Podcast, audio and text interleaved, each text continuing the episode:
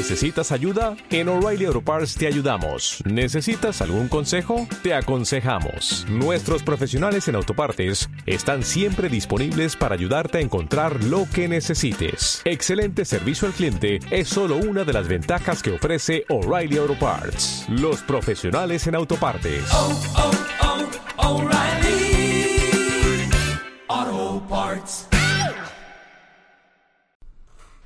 Bueno, como le decíamos, volvimos eh, para nuestra segunda temporada, para nuestra segunda temporada, y, y vamos a hablar un poco de, eh, no de un documental policial, de un documental, de un thriller documental, sino de un presente en estos meses que estuvimos viendo lo que se estrenaba, eh, que me está dejando un poco preocupado, Fabio. Me está dejando un poco preocupado porque eh, la verdad que veníamos anticipando que esto no, no funcionaba y que había un declive, una decadencia en el género. Y la verdad que después de ver, por ejemplo, escena del crimen, de desaparición en el Hotel Cecil, me estoy eh, asustando un poco. Me Y parece está que- complicado. ¿Eh? Es como que, como decía Marcelo, la gallina de los huevos de oro la están haciendo La puchero. están haciendo puchero sin ninguna duda, sin ninguna duda. Eh, vamos a hacer un breve repaso de lo más notable que vi en estos meses, a ver si, si me voy, si nos vamos acordando, ¿no? De, de todos, porque la verdad que fueron muchos, se, se, se estrenaron muchos. Yo vi Night Stalker, También lo vi. vi eh, Crime Scene, eh, del, bueno, desaparición, Crime Scene de Vanishing at the Cecil Hotel. Eh, Sí, también lo vi. Que también lo viste. Eh, vi Alabama Snake. También la vi. Y digamos que ahí tenemos tres, dos. ¿Hay alguno más que me falte? Que podamos hablar así por Eh, arriba. No, creo que yo no. de- me parece que son como los más destacados. Hubo varios, eh, pero me parece que son así como los más los más destacados son esos, sí. Sí, parece que esos, con esos tres podemos eh, podemos dar un podemos dar un pantallazo, ¿no?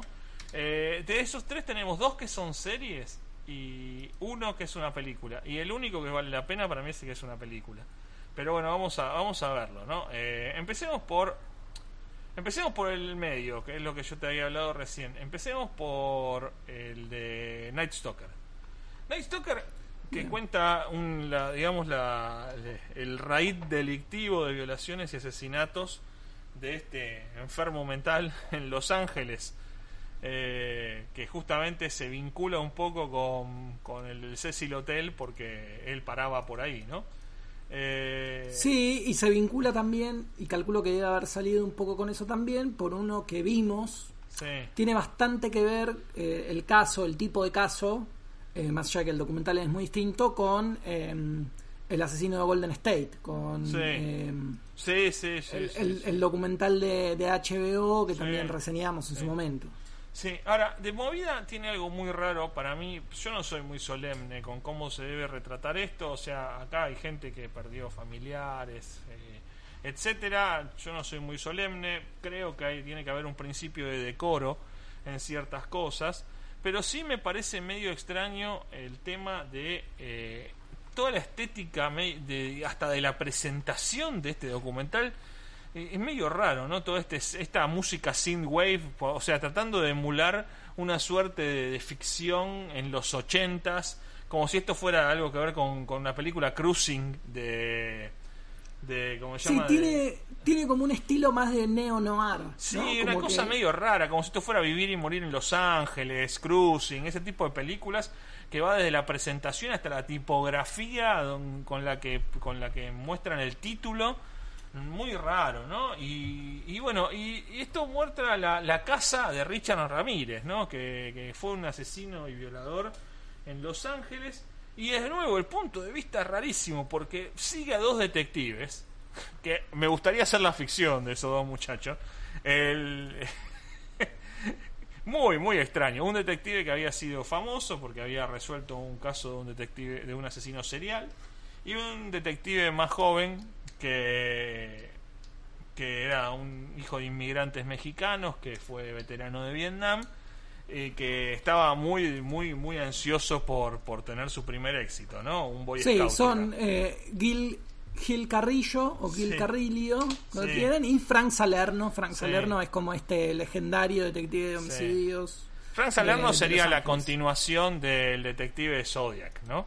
¿Te acordás de que en Zodiac también el detective que hace, que, que- que- que es el que retrata en la película que hace Dave Toschi, que lo hace Mark Ruffalo, es el detective que ya había sido llevado al cine varias veces, porque lo habían, era el que habían, Sí. lo habían basado para Dirty Harry y lo habían basado para Bullet, Dave Toschi, y lo habían basado para Columbo. Era, era un detective muy conocido de, de San Francisco, muy, muy talentoso. Y Salerno viene a ser una suerte de continuación de Dave Toschi, también un detective célebre, una, un- un- una de esas figuras que no existen, como hablábamos en el podcast anterior, uno de esos policías que no existen, no porque no haya gente talentosa, no nos vamos a meter en ese tema, pero no, una de esas figuras que no existen en, eh, en- en nuestro país porque no tiene ese papel la policía. Claro, exacto. Es, es no, un no poco tiene, no ese papel anterior. investigativo la policía, entonces no importa el, el- el talento que tenga el que lo cumpla, ¿no? Entonces siguen- seguimos a estos dos muchachos haciendo la investigación de este caso aberrante de este tipo, pero hay algo muy extraño en el corazón de este, de este documental, y lamentablemente acá sí que me voy a poner medio jodido con el tipo que para spoilearles, mm, si el que no quiere saber nada que corte ahora. 3, 2, 1. Pero estos dos muchachos a los que le dedican casi todos los capítulos no son los que lo agarran. No son Bueno. los que lo agarran. Los que lo agarran son otros dos detectives. Sí, sí, hay algo, hay algo en el medio que tiene que ver con cómo se lleva adelante la investigación después. Eh, pero sí, es cierto, es cierto. No son los que lo agarran, lo agarran los otros. Lo que lo, lo que lo agarran son los otros. Es increíble, ¿no? Eh, Es medio parecido, ¿sabes a qué me hacía acordar? ¿Viste a, a lo del médico de Maradona? A Leopoldo Luque. Sí. Que todo el, que el tipo salió a hablar después de la operación como que él lo había operado y estaba todo bien. Sí. Y después resulta que él no lo había operado. Sí, sí. O, a mí me, me hace acordar a- al, al juez que era el abogado de, de- de los Moyano con el caso de Madonna Quirós. Es un experto tirador, no sabía lo que hacía. Antes de entrar a la comisaría, de ninguna manera, es un experto tirador a la salida, no sabía lo que hacía. Liberen a este hombre. Eh, no, no, no sé qué onda, ¿viste? No, no, no puedo entenderlo porque después los otros dos están como de costado los que realmente lo agarran. Y el documental es una deriva por un caso de investigación y todo lo que hacen estos tipos para no agarrar a alguien que sí agarran otros dos detectives. Se regodea también en el horror. Eh, es bastante, bastante bastante, digamos, como esos diarios así, si ustedes pasan por Once o por Constitución van a ver los diarios de los viejos diarios de sobre crímenes que venían usualmente de Paraguay, etcétera, que eran más allá de amarillo, bastante más allá de amarillo, ¿no? O sea, muy muy muy muy duro de ver el documental este eh, la verdad que, es muy duro de ver y en realidad muy poco centrado en, en la figura de... Es, es un documental que sigue la investigación, en ese sentido está claro cómo, cómo es la estructura, pero está muy poco centrado en realidad en la figura del, de- digamos, de- del enigma de- del animal este que es Ramírez, ¿no? Richard Ramírez. Bueno, yo, a ver, eh, a mí de todo lo que vi, quizás eh, puede ser porque la vara está muy baja, no me pareció lo peor, eh, lo, lo disfruté bastante, en parte también porque tiene una duración razonable, no está demasiado estirado, digo, es un documental que creo que es una miniserie, son solo cuatro capítulos o tres capítulos, una cosa así. Eh, me parece que tiene algo interesante que es eh, sobre todo la figura del asesino, el tipo de crímenes que, que el tipo cometió y em, un poco hay eh, también toda una línea que explora el documental con relación a qué tan, mel- qué tan mal preparadas están las fuerzas de seguridad para investigar este tipo de crímenes complejos, que no son complejos. No. Es decir, uno creería que son complejos, pero en realidad es eh, solamente un tipo que mata a mucha gente en lugares distintos, digamos, y deja un montón de señales para que lo, pero para que lo agarren. eh, pero pareciera que mientras más eh, alevoso es el, el- el- o, com- o complejo de entender de lo llano, digamos, del trabajo policial llano, más difícil es de, de, de- de que, la, de que la policía lo pueda investigar. Mira, me hace Sí. acordar algo, permitidme solamente esta digresión. La otra vez yo estaba con unos amigos y cae un pibe que tenía una moto vieja, sin patente, sin casco, y la moto estaba completamente destartalada, sin seguro, por supuesto, nada. Y la pregunta fue, pero che, pero escúchame, boludo, ¿no es un peligro que vos salgas así? Si te paran y qué sé yo. Isabel, y la respuesta fue, mirá, yo para la policía soy un problema. Si me paran, soy un problema. Porque no tengo casco. No, te la- no tengo los papeles de la moto. No tiene patente. No tiene seguro. Si me paran, tienen que hacer un quilombo bárbaro. Entonces yo los molesto, no me joden. Como yo les genero un problema si tienen que trabajar. No. Y la verdad que, y que, y que en algún punto la verdad es que dije, ¿sabes qué? Tenés razón. Tiene todo el sentido del mundo lo que está diciendo. Mamá. sí, Y bueno, acá es un poco eso. sí, es como sí. cuando el tipo mata a un montón de personas y deja un montón de señales. Termina siendo un problema para la policía qué hacer con todo eso. Sí, sí, es, eh, es, eh, es entendible la lógica. No es entendible que ocurra, pero es entendible la lógica, ¿no? Es como dicen, viste, al final del día, si vos debes 10 mil dólares, eh, tenés un problema, pero si, si debes 100, pi- 100, 100 millones, tiene problema tu acreedor. Digamos, ¿no? Como estás tan hundido en la mierda que, que ya estás provocando vos el problema al otro. Eh, es- está claro eso. La verdad que, que a mí no me terminó de convencer eh, Night Stalker. Pero no sé por qué exactamente. Tiene algo que ver con el tono folletinesco. Tiene algo que ver con que tal vez no me bancaba del todo a Salerno y Carrillo. Eh, tiene que ver con que, que no, no sé, no me cerraba, no me cerraba. No, no me cerraba hay, una banaliz- hay una banalización, digamos, también está como eso de que hay una banalización de los crímenes y de la cuestión en pos de cómo lo muestran, digamos, como un hecho espectacular y, y, y eso tiene que ver ya con otras cosas que hablamos en el podcast, que es como el, el Sí, formateo. Sí, sí. El formateo de cómo tiene que ser el true crime y, y cómo Sí. tiene que estar pensado La espectacularización del true crime, ¿no? Y esto de, que- de aprender que en Estados Unidos hay convenciones de true crime, etcétera, en donde vos en realidad lo hemos hablado, si, si tienen alguna duda de lo que pensamos, eh, chequéenlo en, en documentales anteriores que hemos eh, cubierto. Eh, estamos empezando a pensar si no somos parte del problema, como habíamos dicho, ¿no? Sobre todo cuando vimos el documental este, justamente del, del que habíamos Sí, Albigón in the Dark. Albigón in the Dark, ¿no? Entonces digo, bueno, entonces este podcast no será parte del problema. No seremos parte de la frivolización y la espectacularización del, del, de, los, del- de los crímenes reales adentro de los documentales True Crime.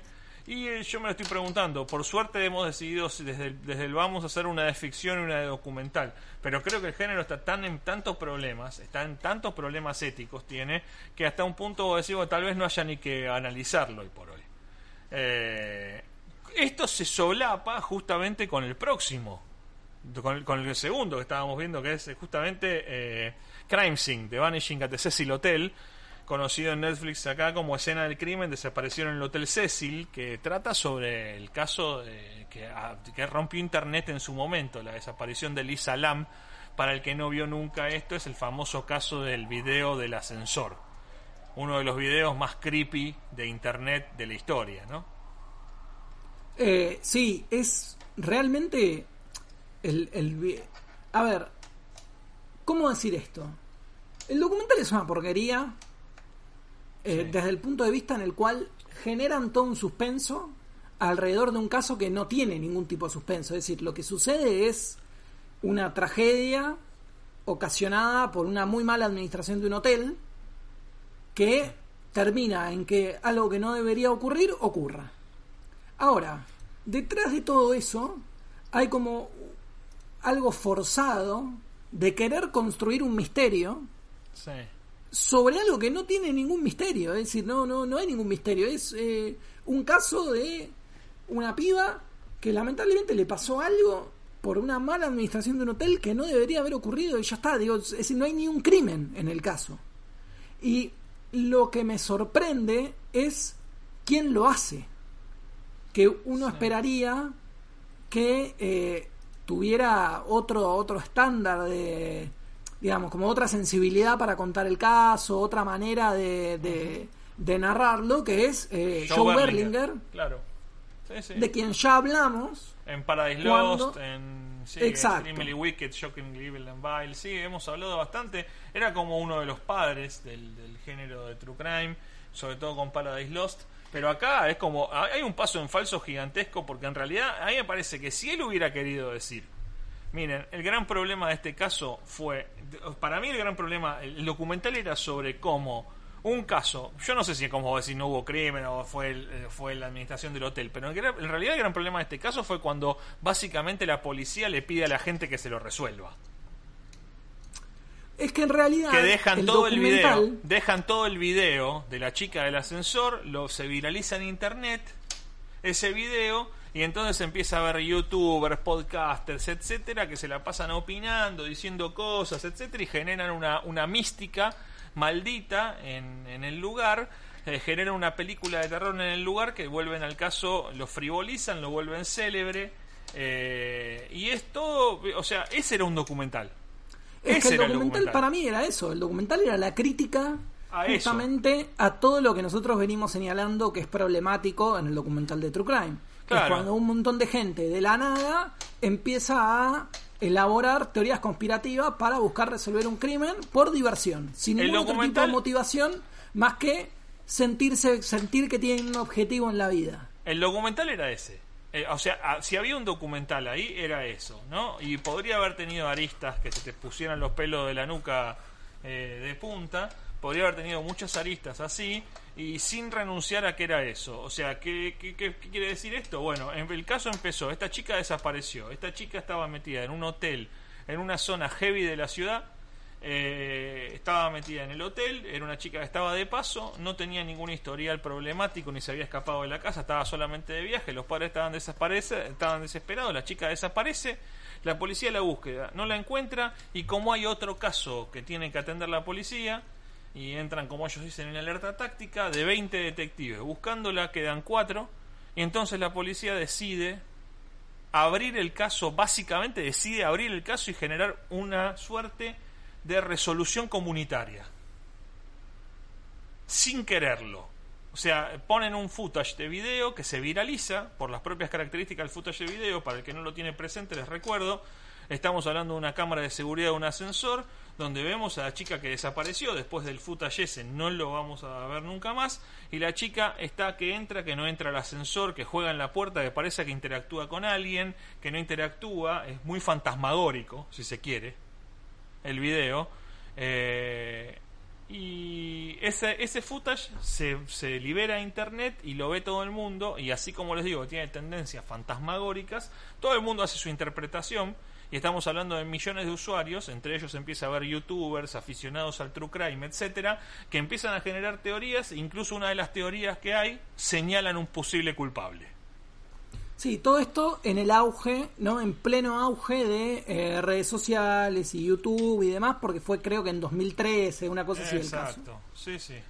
Entonces ya con eh. YouTube consolidado, con YouTubers consolidados, digo, si bien acá llegó un poco más tarde, pero en esa época en Estados Unidos ya había eh, programas de este estilo que se emitían directamente por YouTube o gente que hace, por ejemplo, lo que hace acá Damián Cook de historias innecesarias, qué sé yo. Bueno, ese formato de transmisión de YouTube ya existía en Estados Unidos en esa época y por eso eh, el caso genera como mucho interés.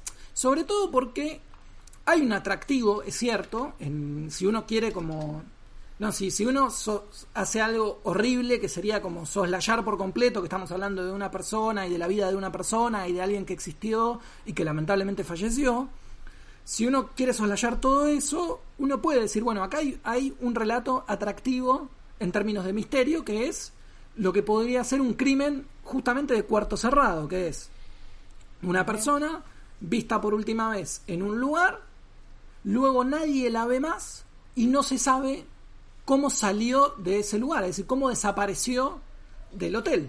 Y aparece en el tanque de agua, ¿no? O sea, y Bueno. aparece asesinada en el tanque de agua. O asesinada, no se sabe, aparece muerta en el tanque de agua. El primer, el primer giro de todo esto es que eh, varios días después de, de la desaparición de esta chica, hay un problema con el agua del lugar, que parece que salía muy fea y no sé qué. Todo esto lleva a que eh, vayan a inspeccionar el tanque de agua del hotel y la encuentran, por pura casualidad, a la chica muerta ahí. Ajá.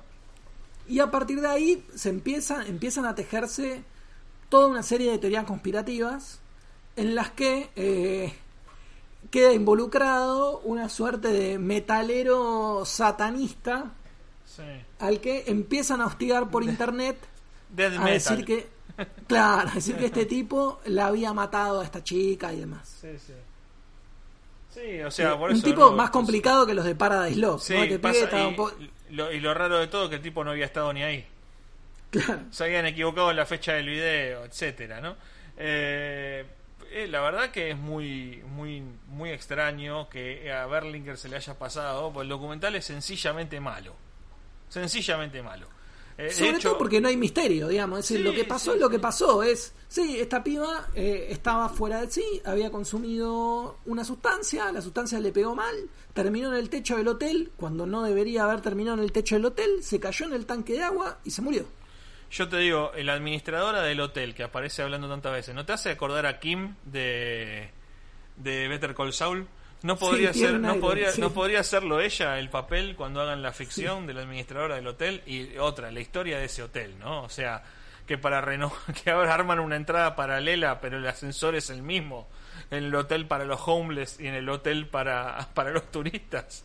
Eh, qué hijo de puta, ¿no? Qué, qué lugar eso. Creo que lo más interesante de todo es aprender que, eso sí, para eso sí sirve un documental a veces, como a veces hablábamos de una serie o lo que fuera, a veces el cine no es tan efectivo, sino que el documental tiene tiempo, una serie documental tiene tiempo para hacernos entender de que hay nomás de Downtown, que Los Ángeles tiene un problema, que después lo empecé a investigar porque lo ves en otros lugares, tiene un problema con, con los homeless, eh, no porque haya un problema per, per se con las personas que no tienen hogar, sino que en realidad no han hecho nada para erradicar eh, de erradicar eh, la pobreza extrema en una de las ciudades más opulentas del mundo. Bueno, hay, hay una serie que quizás en algún momento eh, podamos hablar, que es una de mis series favoritas, que es justamente Southland, que es un policial que cuenta, más que un policial, es como una serie que sigue el día a día de un cuerpo de policías que trabaja en Los Ángeles, de la policía Sí. de Los Ángeles, que Sí. se encuentra con toda esta cuestión más marginal, ¿no? De, de, de eso, de todo lo poco glamoroso que tiene eh, eh, Los Ángeles, que es como una ciudad muy turística, muy de la industria, muy del jet set de allá, y que sin embargo tiene altos niveles de violencia, mucha, mucha pobreza, muchas personas en situaciones de calle y también este tipo de crímenes. Bueno, si ustedes lo ven, el otro día justo estábamos hablando, eh, hay un monólogo de Bill Maher que yo te pasé, donde hablaba, ¿no? De todo lo- en Los Ángeles es una ciudad, es un estado y una ciudad gobernada por, por en este caso por los demócratas, es decir que no era, no es una, una suerte de problema solo del trampismo este, ¿no? En los cuales parece que es imposible llevar a cabo un plan de viviendas a un costo razonable, es imposible trazar un tren a un costo razonable, es imposible solucionar el problema del agua. Eh, es como que están viviendo una suerte de, de- de ciudad fallida, ¿no? Y eh, mientras gobierna el progresismo de Estados Unidos, incluso. Sí, ¿no? es la segunda, creo que es la segunda ciudad más poblada de Estados Unidos. y está poblada a lo largo, York. aparte, no a lo alto, ¿no? Porque es, es un territorio gigantesco poblado con- por millones de personas. Estamos hablando que el estado de California son 30 millones de personas, una cosa así. Y, unas, y todos los que se caen del sistema terminan en el centro de la ciudad. En el downtown Los Ángeles, eh, sin hogar, viviendo como vemos en tantísimas series, en cajas de cartón, en callejones, abajo de autopistas, etcétera, ¿no? Y es ahí donde se encuentra este hotel, el Bates Hotel, que tiene una suerte de trato con el Estado, en los cuales tiene que tener piezas, eh, cuartos, perdón, a precios eh, a, precios populares para que puedan justamente la gente sin hogar eh, mitigar eh, su situación de alguna manera no resolverla y tampoco alcanza, porque no es que sea un montón como estos, pero obviamente se cuela el negocio, ¿no? El dueño del hotel quiere, quiere otra cosa. Ni siquiera eso también está, está bien marcado. Ni siquiera eso. No, ni siquiera tampoco la historia del hotel, porque bueno, eso es, es como un hotel muy marginal, que tiene como una historia, si ustedes buscan, donde hubo varios casos de suicidios, donde hubo algunos casos así resonantes o, o asesinatos que rodearon a personas que se alojaron en el hotel. Entre las personas que dicen que supuestamente estuvo alojada en ese hotel está justamente Richard Ramírez, que era el, el Night digamos, de, de la serie, que de la, la docuserie que charlábamos antes. O sea Cuando que- iba a Los Ángeles se hospedaba en el, en el Cecil Hotel. Dicen, por eso decían una de las historias para contar era la historia de cómo este hotel eh, atrae a, a- a cierto tipo de gente, ¿no? O sea, es, es, es una suerte de convención de asesinos seriales de Neil Gaiman. No sé si vieron alguna vez cómo empieza el segundo arco de Sandman. Eh, Claro. Bueno, por ahí viene la mano. El Cecil Hotel es, es tristemente célebre por estos casos.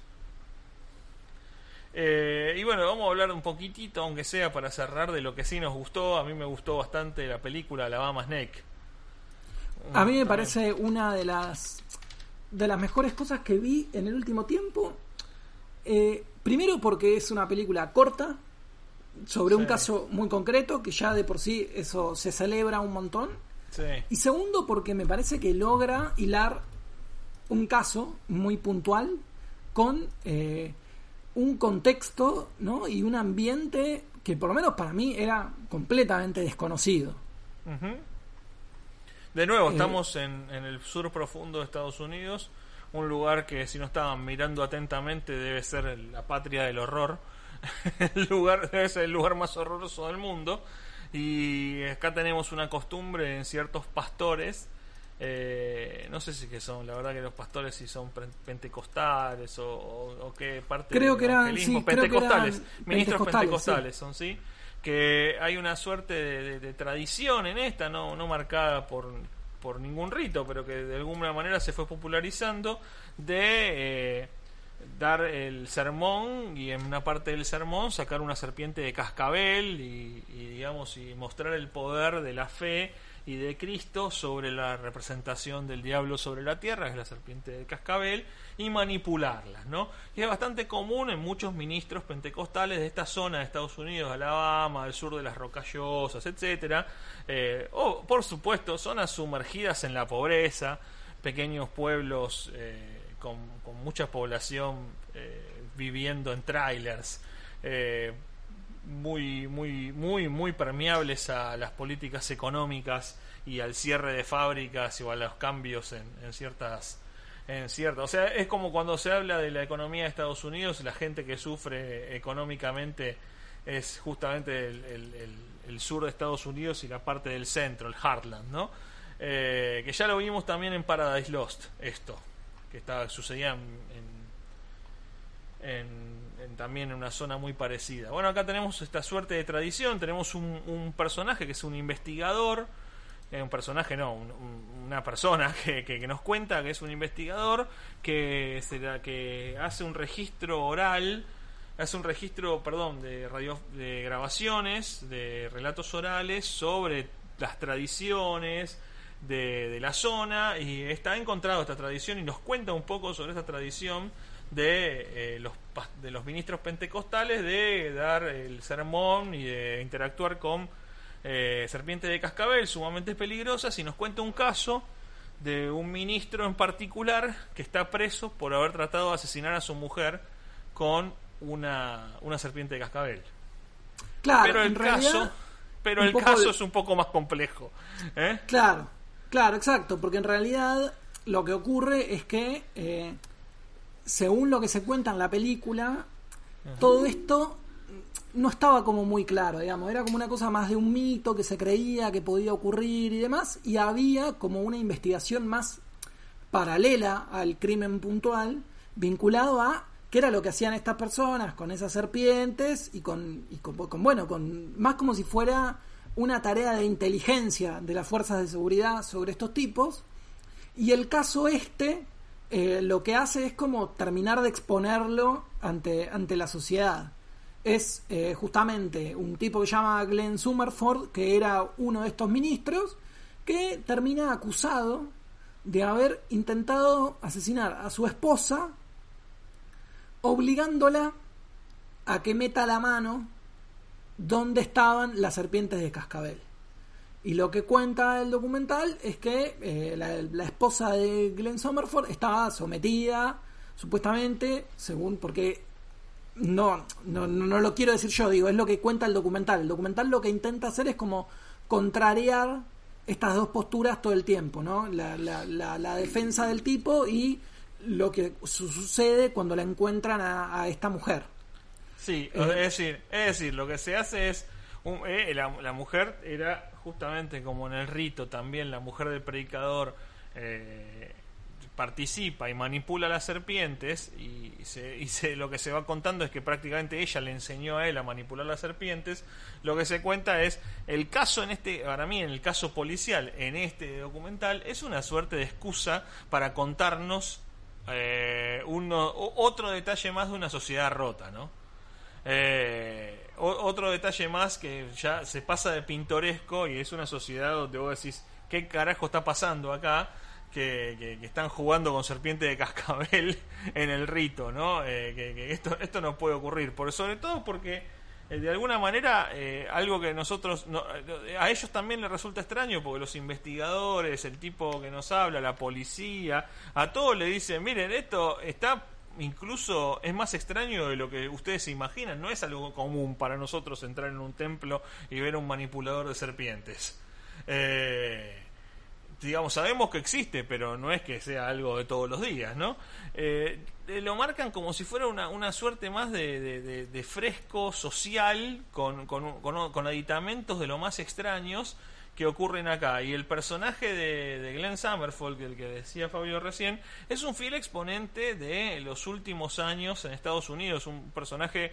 Eh, un fiel exponente, digamos, de, políticas fallidas, etcétera, ¿no? Eh, ha sido abusado, ha estado preso, ha robado, no ha conseguido trabajo y finalmente encontró una suerte de revelación religiosa, eh, evangélica, que lejos de llevarlo por, por un camino, eh, digamos, de rectitud, o cerca de llevarlo por un camino de rectitud, le agregó un aditamento, que es, podría haber sido un ministro pentecostal o si quiere un pastor evangélico, lo más eh, común del mundo, pero le agregó el aditamento de tener un show con serpientes de cascabel en el medio, absolutamente peligrosas y que termina con un intento de asesinato, por supuesto. Claro, porque en realidad el, documental gira en torno todo el tiempo a un, a un suceso muy puntual que ocurre, que es cuando una noche encuentran a una mujer eh, que se estaba escapando de, un lugar de casualidad y ven que ella eh, había sido picada por eh, serpiente de cascabel, ¿no? Envenenada, digo, como muy, muy complicada. Entonces la ambulancia la, termina salvando y y a partir de ahí es donde se destapa esta olla de esto que ocurría, el rol que tenía ella también en esto que ocurría, que tenía que ver con la manipulación de serpientes, y eh, algo que el documental intenta dilucidar todo el tiempo, si es que efectivamente él era un golpeador y un abusador y la intentó matar, o si lo que le pasó a ella no fue parte de eh, una prueba en el marco de un rito. ¿no? Que, sería como, no sé si quienes escuchan recuerdan lo que eran las ordalías en, el, en, el, en su momento en la Inquisición, ¿no? Que eran como las pruebas ante Dios. Si vos eras una persona, lo que dice un poco el rito es que si vos sos una persona que realmente cree en Dios, que se comporta bien y pulcra, podés manipular a las serpientes porque las serpientes no te van a hacer nada. Ahora, si vos sos una persona corrupta, bueno, las serpientes te pueden picar. Para mí lo interesante del documental es el punto de vista. Lo toman el punto de vista de Thomas Burton, que es un académico, autor, investigador en la cultura de los Apalaches, eh, que es el que nos abre los archivos y nos cuenta esta historia. Él, digamos, eh, ha escrito el libro sobre esta historia, The Serpent and the Spirit, la historia de Glenn Summerford, y después, a partir de esto, hace eh, Serpent Handling Believers, otro libro sobre el tema, ¿no? sobre los creyentes en el manejo de serpientes.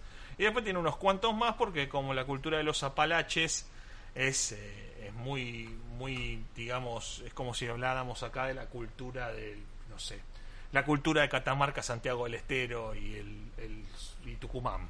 ¿no? Eh, una parte importante de nuestro país eh, que está asignada por años y años de, de folclore y a su vez eh, sumergida en la pobreza. es, es, es, interesante como una cuestión de, digamos, de, de, zonal más allá de los límites entre estados. Esta es una de esas cuestiones donde se atraviesan las culturas y las provincias y lo que tenemos son eh, cuestiones de modo de vida, cuestiones de, economía y de, y de cómo se relacionan entre sí los pueblos, etcétera, ¿no? Y en este caso tenemos el, todo el tema con la serpiente de cascabel que sí. no deja de ser no deja de ser eh, al mismo en, porciones iguales interesante y muy creepy también. el documental, el documental me da un poco de miedo. No, totalmente. Y me parece que al mismo tiempo, como logra abarcar varios tópicos, también hace algo muy interesante con, bueno, una cuestión que está muy en boga actualmente, que tiene que ver con eh, cómo hace una mujer que transita una situación de violencia de género para poder denunciarla y que le den pelota, porque Justamente al, contrariar estos testimonios y, y, lo que ocurre, el documental lo que expone un poco es cómo este tipo, que era completamente violento y abusivo, se escuda en el rol que tiene eh, mm, para intentar también desacreditarla a ella como una persona que no llevaba una buena vida y demás, y cómo intentan bajarle, eh, desde la defensa del tipo, bajarle el precio a eh, una situación que era claramente abusiva y violenta y que el documental se encarga de explicitar que efectivamente era así. Mira, ¿sabes con qué se vincula mucho eh, este documental? Eh, por la cultura de los Apalaches se vincula con otro policial que es eh, Justified. Justified, que está en Kentucky, comparte la zona de los Apalaches, no es el mismo estado, está lejos, pero comparte la misma cultura de los Apalaches eh, con, con, este con, con Alabama Snake. Y Justify está muy muy metido en este folclore. Si vos te acordás el punto de, ataque de Justify también es eh, Boy Crowder que, que pasa de ser neonazi a pastor ¿no? O sea, es un, se reforma siendo pastor, el hermano de Boy Crowder que trata de matar a la mujer y la mujer lo mata a él, que termina siendo la amante después de, de, Ryan, Givens, y después termina con Boy Crowder. termina, bueno, el personaje de Boy Crowder es un fiel representante de estos malosos de, la cultura de los apalaches. Eh, que son, en realidad, son al final de cuentas, finalmente son delincuentes eh, ambiciosos adentro de una pobreza fenomenal, ¿no? Porque una de las cuestiones que tenían acá, que lo atraviesa, es que toda, toda esta es la zona de minería de carbón y que que bueno, es una, una minería que ahora en este momento terminada, minas agotadas, etcétera, donde tenés muchas, digamos, zonas rurales eh, sin explotar en los montes, eh, minería agotada, fábricas abandonadas, entonces es como si también otro de los temas que toca Justify, estamos en el paraíso de la metanfetamina, ¿no? Se van, se compran una casa rodante, se van al medio de los bosques y explotan las casas rodantes haciendo metanfetamina. Eh, que, es una de las formas de digamos de, salir de salir adelante que, encuentra la delincuencia en estos lugares. Eh, por eso les digo eh, están vinculados a Alabama Snake y Justify de alguna manera culturalmente. Sobre todo por estas cuestiones de los tipos de los delincuentes que encuentran el sosiego en, en, el rito y que no se sabe si terminan siendo delincuentes o no después. El caso de este hombre es para mí el autor, Thomas Hurton, tiene una opinión. Y eh, lo que pasa es que no baja claramente. Tiene una opinión sobre lo que ocurrió. El documental tiene una opinión sobre lo que ocurrió. No baja del todo claro, pero la tiene y está ahí para que uno lo entiende. El personaje más, para mí el personaje del documental es la ex mujer de, de Summerford. Totalmente. La ex mujer de Summerford que se caga de risa de todo, como diciendo te iba a pasar algo así, boludo. Era es, es, el personaje del documental. Pero bueno, eh, está en HBO, Está en Así HBO, que si sí. quieren se, se ve ahí en Sí. HBO Go. Los otros dos están en Netflix. Este está en Sí. HBO Go. Y es cortito, creo que dura una hora y veinte, una cosita así. Sí, estamos hablando de eh, una, una mala eh, una, una mala época para este tipo de, de películas. Eh, estuve viendo también una que es un poco mejor, es europea, un poco mejor, que es la de, eh, de El descuartizador de Yorkshire. Que, Ah, no la vi es, es un poquito mejor que lo que estamos hablando, pero no tampoco tanto, ¿eh? Eh, los personajes están un poco más hechos. El inglés promedio está envejeciendo peor que el americano promedio. Me parece que están tomando un poco más de, de whisky. Y entonces todos los viejos que investigaron en los 70 el caso están bastante hechos bolsa. Eh, y lo que están hablando no se entiende demasiado. Pero, pero bueno, está también este documental para ver que no, no lo reseñamos porque no lo terminé de ver. Y Fabio no lo vio todavía. Pero la verdad que, como les dije, el género está agotado no creo creo que necesitamos descansar un tiempo de, del documental como thriller porque todo lo que está saliendo está bastante bastante jodido. Ya hablamos de, de Albigón in the Dark hablamos de de hecho creo que de lo me- creo que es mejor lo nacional lo que, que- que estuvimos reseñando que los grandes las cosas que nos quieren vender como grandes documentales como thriller que vienen de afuera. Creo que Carmel es mejor que lo que estuvimos hablando Nisman es mejor que lo que estuvimos hablando eh, y nosotros no tenemos una gran tradición de hacer documentales como thriller. Se hacen muy pocos acá, pero son bastante mejores que la gran cantidad de que se hacen afuera. Es verdad. Sí, Así que en ese sentido podemos decirlo. Y bueno, ya esperemos agarrar ritmo y enseguidita, enseguidita sacar otro. Así que bueno, eh, Fabio, ¿tenés algo más para contarnos?